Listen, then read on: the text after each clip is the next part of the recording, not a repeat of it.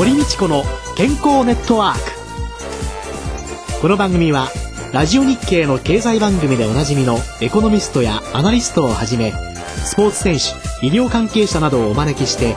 日々のお仕事や健康のための工夫について伺う健康生活応援番組です。新しい時代の健康と美しさを創造する「コサナの提供」でお送りいたします。未来を開くテクノロジー。サイエンスに裏付けされた製品とサービス。コサナは独自のビジョンによって新しい時代の健康と美しさを創造し皆様のより豊かな生活に寄与したいと願っています。正直に科学する。私たちはコサナです。こんにちは堀道子です。宇野和夫です。3月最後の今日はゲストに株式会社コサナの鴨井和文社長をお迎えしておりますよろしくお願いします。よろしくお願いします。さて鴨井さんは現在サプリメントの製造販売をする株式会社コサナの代表取締役社長でいらっしゃいますが今日は鴨井さんご自身のお話人となりからじっくりと伺っていきたいと思います。鴨井さん岡山県のご出身でいらっしゃいまして学生時代は落語研究会いわゆる落ち研に所属なさってたということなんですが。そうですね。あの大学の時にその落語研究会におりまして中学ぐらいから落語は結構、まあ、岡山からだとあの大阪が近いもんですから、ええ、大阪まで出向いて聞きに行ったりとかはしておりましたですけれども、はい、大学でちょっとやってみようかなと。聞く側からやる側にもありましたがもう最近はもっぱら聞くばかりになってますけれども。そういう楽しい学生時代の中からですね国が建てました大学のご出身でしかもですよ合成科学えらい硬い方に行かれましたね。ねそうなんですよ。そうですね。大学ではあの工学部の合成科学科というところにおりましたですね。ねはい。どうも合成科学というと一般的になんか合成という言葉がですね、よろしくないものの代表みたいになっていましてですね 地球環境の破壊からいろんなところでその問題を起こしてのこの合成科学ではないかと最近肩身の狭い学問なのかもしれないんですが、うん、実際にはその合成科学っていうところでやっている内容っていうことになりますとそのいろんな分野のちょうどその手前のところなんだと思うんですね。うん。まあ、私はあのたまたまステロイドの合成を大学の時には研究していたんですけれども、うん。まあ、合成ができてそのものに薬理活性があればですねそこから先はあの堀先生の産地に行くわけですし例えばここで作ったものに何がしかの機能があればそれぞれのところにこう出ていくというところの、まあその手前のところの仕事かなというふうに思って合成科学をやっておりました。うん、なんでまたその理科系のこういうところへ進もうと思ったんですか？うん、あまあもともとあの科学が好きでしたので、まあ高校の時はあのいわゆる科学部というところに席を置いてまして、高校からまあそういうことをやっておりましたので、まあそのまんまそちらの方面に進んでしまったというところですかね。はい。堀先生も理科系ですバリバリのね。ただ私ね理科系なんですけどね、ええ、勇気とか合成っていうのはね 好きじゃなくてですね全部カーで通り過ぎてきた それが体の中でどうやって作用するのかっていうのこれはもうすごい好きだったんですけどね。なんか一番苦手とするところで、え、頭どうなってんでしょうねこういう人たちっていつも思ってたんですけれどもね。それでその合成科学の分野の研究っていうのを今度はその社会に出て化粧品の方の開発に行かれたわけですか？そうですね。あの化粧品というのは日本では実はあんまりあの学問としてはまだ当時は最近はあのいわゆる高収品科学をやっているところ、たくさんありますでしょうか？薬学部の中にもですね、はい、実は薬局なんかでね化粧品売りますでしょ、はい、ですから高商品学という授業は私も受けましたそうですか。一応あるんです、はい、えっとじゃあ私はあの合成学の実はそういう授業は全くなかったわけなんですけれども多分私が大学を卒業した当時はですね日本では数えるほどしかその化粧品をやっているところはなくてですね、いわゆる海面科学の分野として取り上げられているところが多くて。わ、かります海面科学？海面科学っていうのはあの物質と物質のこの境目ができるわけですね。はあ、液体と気体であったりとか、はあ、水と油であったりとか、そぐわない物質がこう2つくっつくとこの境目ができるんで、ここで起きる現象をですね科学しようという部分なんですけれども、海面というと一番代表的なのが海面活性剤とい。うこれもまあおそらくその世の中ではとんでもなく悪いもののように取り上げられている 成分なんですが、まあ、皆さんが洗剤で使われているようなものですね。これはもう水と油を本来境界ができる海面ができるところにポンと入れるとこれがくっついて一緒になってしまうことできれいに洗い落とせるというようなそういう海面のところですね。まあ、こういうところからその結晶品に入るということが多かったですね。私は別にその海面科学からということではないんですけれども、まあ、たまたまそういうところから誘いがありまして、まあ面白いところなのかなと、うん、あんまりやったことのない分野ですけれども、え化粧品の方に進みまして、うん、最初はあの製造するところから入ったんですけど、うん、だんだんまあ自分でも作っていこうということで開発も、えー、やっておりました。料理と同じなんですね。化粧品の開発っていうのはですね原料をこう上手にこう組み合わせていくことで、美味しいものを作っていく、肌に美味しいものを作っていくというところになります。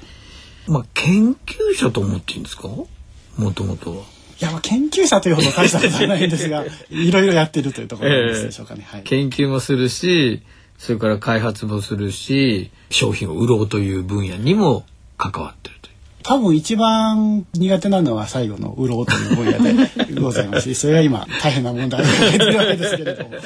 コサナという会社との出会いはどんな風な感じなんですか？弊社はあの環状オリゴ糖という何度もお話しさせていただいていますブドウ糖の和先生があのご説明していただいたような、うん、その底のないバケツのような構造をしている。先ほどの海面の話で言うと外側が水溶性で輪っかの中が有溶性、うん、ちょうど水と油の境界をこうつなぐような特性を持った天然の物質なんですけれども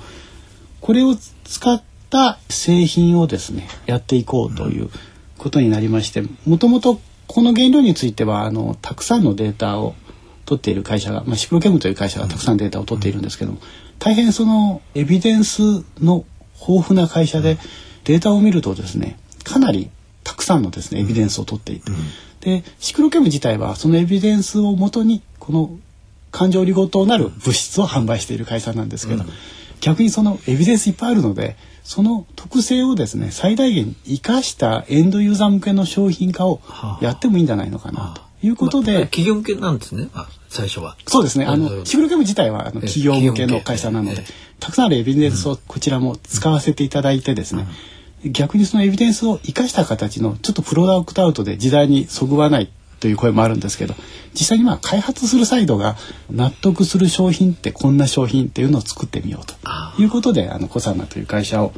立ち上げるということになりまして、まあ、そのメンバーに加えていただいたという形です、ね、加えたっていうか社長ですよね。まあ今そういう立場でやらせていただいておりますけれど。さっきおっしゃっていましたように、まあ河合さんのこれまでやってきたことを振り返ると、まあそうやって商品を開発する、商品を売っていく、商品をネットワークに載せていくという。まあ、いろんな作業があると思うんですけども、はい、その中でその科学的な裏付けを今までもって仕事なさってきたわけですね。今回もそうかもしれません。そうですね。まあ一応あの私はあの化学の出身で、先ほど堀先生があのお得意と言われてた体内でどうだという話は実は私はあの逆にあの生物とかって全くその 授業であったかどうかも思い出せないような状況ですので逆にあのいい製品をどう使っていただくかっていうところは、堀先生はじめとしてですね、そういうご専門の方にお任せするとして十分にその納得してお使いいただけるような品質の商品をですね、科学的背景をつけて提供するというところが、まあ、我々のできる仕事かなというふうに思っていますので、まあ、そういう形で商品を作っていくというふうに考えております。今のお立場としては売るということですよね。開発よりもいいところを見せていってあげるとそうですね。まあ、あの、売らないと会社が、だんだん、あの、危なくなってきます。の でえー、売らなきゃいけないんですけれども、えー、まあ、売るという作業はなかなかあのこれも才能が必要な作業のようで私なかなかうまくできていないんですけれども売るということにつながればということになりますけど、うん、できるだけ正しい情報を提供してご理解いただく、うん、ご納得いただく、うん、その向こうにいい出会いがあって商品をお使いいただいて喜んでいただければいいのかなというふうに思います。サプリメントっていうとすごく長く付き合うものですよね。だからそのどんな効用があるっていうこともそれはある意味とても大切なんですけれども、安全であるという安心を保証してくれるデータがあるっていうことがやはりとても大切で、うん、でもそれを今サプリメントっていうのはそういうのを出せないっていう、うん、私なんともここ歯がゆいと思うんですけれどもね、だからこそそういうものを基本にして生活者の人に売るわけではないんですけれども、うん、少なくとも扱う人間はそういうデータを持って見て知って扱いたいなってね、いうようにね思いながら見てますけれどもね売るのが一番苦手だって。おっしゃおってて。あれなんですけれども。でもそういう人柄っていうのが一つずつの商品に対してのね、うん、安心感とかあるいはその研究者としての自信だとかね、うん、っていうようなものがやっぱりないと使えないなっていうねいろんな思いがね、うん、扱う人間としては思いますね。先週のお話の中でマヌカハニーを扱ってらっしゃるということになると海外との取引もあるわけですよね。そうするともう社長という立場でいうともう大変お忙しい毎日じゃないかと思うんですがその辺はいかがですか？えまあ、おかげさまであのいいサプリメントを持っておりますので 健康で頑張らせていただいております。そうですか。土曜日日曜日ぐらいはゆっくりなさる時間はあるんですそうですね。まあ土曜日はほぼ仕事に正直なってますので、まあ、日曜日はできるだけあのスイッチオフにしてですね、切り替えていかないとまずいかなと思って、できるだけ日曜日はオフにするようには、えー、心がけてはいるんですけれども、はい、土曜日にも社長が働いてると社員は休めなかったりしないんですか大丈夫ですか？いやあの社員は構わず休んでますね。一応あの土曜日はお休みの日なので、はい、私ね鴨社長のね落語研究会っていうのをですね、はい、最初にお伺いした時にねはあって思ったんですけどねはあって思ったのがねペット。鴨井社長がお買いになっていたペットについては。グリーンイグアナをね買っておりましてですね皆さんあのあんまり馴染みがないんですね。あの爬虫類は。でもあの犬を皆さん抱えて公園で、うん、あるいは電車に乗って、うん、で犬は皆さん誰もが好きだと思ってらっしゃるかなと、飼い主の方思うんですよ。多分犬嫌いな方もいらっしゃるんでね。同じように爬虫類嫌いな方が多いかなと思うんですけど、まあ、好きな人もいるというところで、えー、イグアナを今はちょっといなくなってしまったんですけど3匹飼ってましたね、えー、まあ台を変えながらですけど、はい、公園の散歩とかできないでしょイグアナえー、っとねおかげさまであの室内で放し飼いにしておりましたのであの運動不足にもなりませんしあの、えー、自由に部屋の中を行動しておりましたので、えー、散歩に行かなくても大丈夫です。はい、懐くもんですか？懐きます。あの飼い主の顔と家族の顔と他人の顔というのはつきますしあの縄張り意識のある生き物ですので、えっと、縄張りの中に認めているものと認めていないものについては非常にあの面白いんですよ。鏡の前を通るとですね映るじゃないですか自分の姿、ええ、そうするとその鏡に向いて攻撃をするんです、うん、普段見たことのないやつがいるので鏡に攻撃すると相手も攻撃してくるわけですよね、えー、しばらくやっていて思ったより知的水準高いなと思うのはその後鏡の後ろにそっと回り込んで探ってみるんですよ。えー、で回るとですねいないですよね。えー、なんで退散したか。で安心してくるとまたいるのでまた再び攻撃を仕掛けて、ね、延々とやっています。延々とやるところがちょっと人と違うかもしれませんが。でもそういうあの認識はしますね。家族と認識してるかどうかは分かんないですけどいつも自分のテリトリーにいる人間とですね、いない人間の区別はつきますので我々がいても全然行動に影響ないですけど例えばお客様が来るとほとんど動かなくなりますね。え息を潜めたように。あの攻撃型の生き物ではないのでひたすらこう静かにその存在を隠しているように動かなくなります、全然いることに気が付かずに帰っていかれるお客様もいらっしゃいます。本棚の上とかでじっとしてると誰も気が付かないです、気が付くと皆さんびっくりされますけれど結構大きかった。1メーター40センチぐらいありますので気が付くと皆さんびっくりされますけれどちょっとしたちっちゃめの恐竜みたいなのがいる感じですね。はい、と熱心にイグアナを語る鴨井社長、はい、この熱心さがきっと会社の中ではね品質の保証だとか、ね、まあちょっと苦手な売り上げだとか いろんなものに買っていかれるんでしょうね。ねあの全国を相手に、まあ、もしかしたらもっと全世界を相手にご活躍なさらなければいけないんですが、まあ、今後その小さな商品の展開も含めましてどんなポリシーで会社というのは運営していこうと考えていらっしゃいますか？そうですね、まあ、あの今 QOL というね評価をしていかなきゃいけないと思うんですけどどんどんその時代が変わっていきますので3年前5年前の基準っていうのはもう、えー、現代に合わないものがたくさんあると思うんですね。ですから常にその新しい時代の健康とか美容これまあ健康と美容っていうのはセットだと思いますのでを追求しながらですね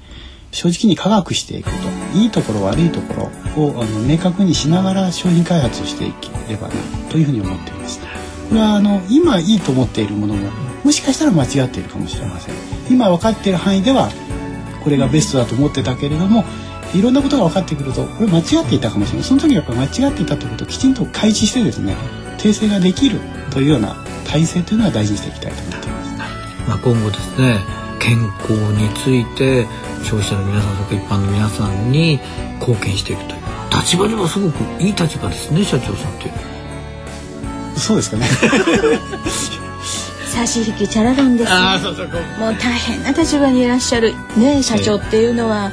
命令もできいいかなって思うけれどもそれだけの責任と意思決定をしなければいけない辛さとか。そうですね、ね、命令できるという満足よりも社員の顔色を見てることが多いかもしれませんね。まあ今後もご活躍ね期待していきたいと思います。謝っていた時それを謝ってるということを情報公開きちんとする、うん、これがあの生命関連物質を販売されるところでの本当の理想な形ではないかと私は思っております。まあのサプリメントにはいろいろございますけれども店舗できちんと手に取って見れるということも大切ですしそれからお客様の窓口のフリーダイヤルなどがあるということそんなものもねあの商品ではちゃんとフリーダイヤルでの質問できるところがあるかどうかそういうのも商品を選ぶ時の基本になさっていただきたいというふうに思いますしそれから情報というのの公開そして第三者による検証されたデータそんなものもきちんと踏まえて皆さんがサプリメントをね使っていただけたらなとそしてそういうために、まあ、あの鴨井社長も今後ねご努力これから大変ですけれどもどうぞますますのご活躍ということでしょうか。え今日はゲストに小佐奈代表取締役社長鴨井和美さんをお迎えしてお送りいたしました健康ネットワークお相手は堀道子と宇野和夫でした。それではごきげんよう。来週からは新シリーズです。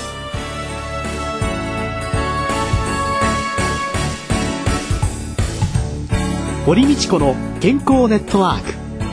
健康と美容についてもっと詳しく知りたい方はぜひコサナのサイトへ。検索で「コサナ」カタカナで「コサナ」と入力してください。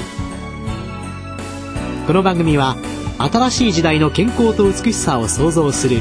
コサナの提供でお送りいたしました。